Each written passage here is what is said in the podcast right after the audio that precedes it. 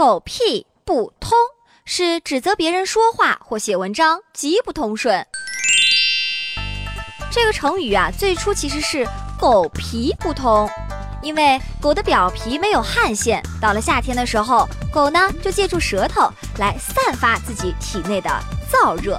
这狗皮不通啊，其实指的就是狗的身体这个特点。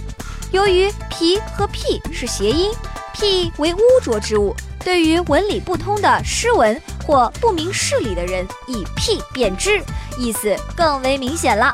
后来，人们索性将错就错，约定俗成的将“狗皮不通”变成了“狗屁不通”。